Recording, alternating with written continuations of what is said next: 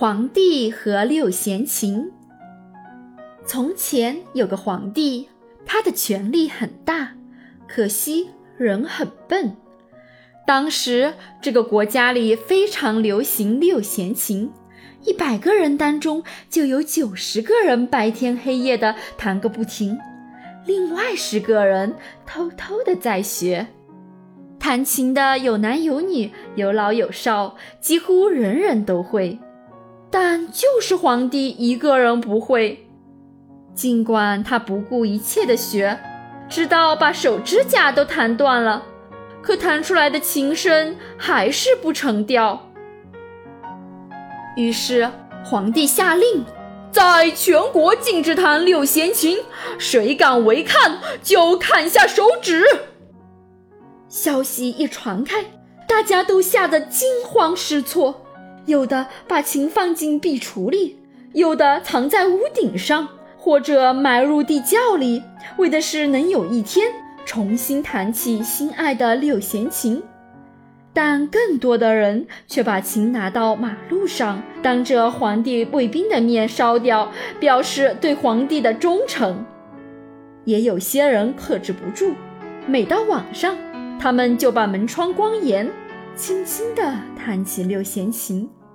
可往往就在这时，卫兵发现了，把他们关进了监狱。就在那座小城里，住着一对年轻的朋友，一个叫皮普，一个叫波普。他俩是琴迷，每天晚上钻进地洞偷偷的弹琴。但这总不是长久之计呀！一天晚上，他们终于想出了一个好办法。乐得两人拍手叫好。第二天早晨，皮普和波普手提大包来到皇宫门前，请求拜见皇帝。我们给皇帝带来一件礼物。什么礼物？卫兵问。暂时不能说，我们要亲自奉献给皇帝。卫兵没话可说。就领着他俩进宫去见皇帝。陛下，我们给您带来一把专供皇帝弹的六弦琴，只要皇帝的手轻轻抚摸琴身，他就能奏出美妙的乐曲。这绝不可能！快拿出来奏给我听！如果你们说的是实话，我将重赏你们。皮普解开大包。取出六弦琴，对皇帝说：“我现在给您演奏一首巴赫交响曲，沙沙响的丝绸。”只见皮普用手指在琴上拨动几下，奇妙动听的乐曲立刻响彻了整个大厅，并且穿过门窗传到外面。大家都很惊讶。在大厅外的皇后听见了，连门也没敲，就闯进了皇宫大厅。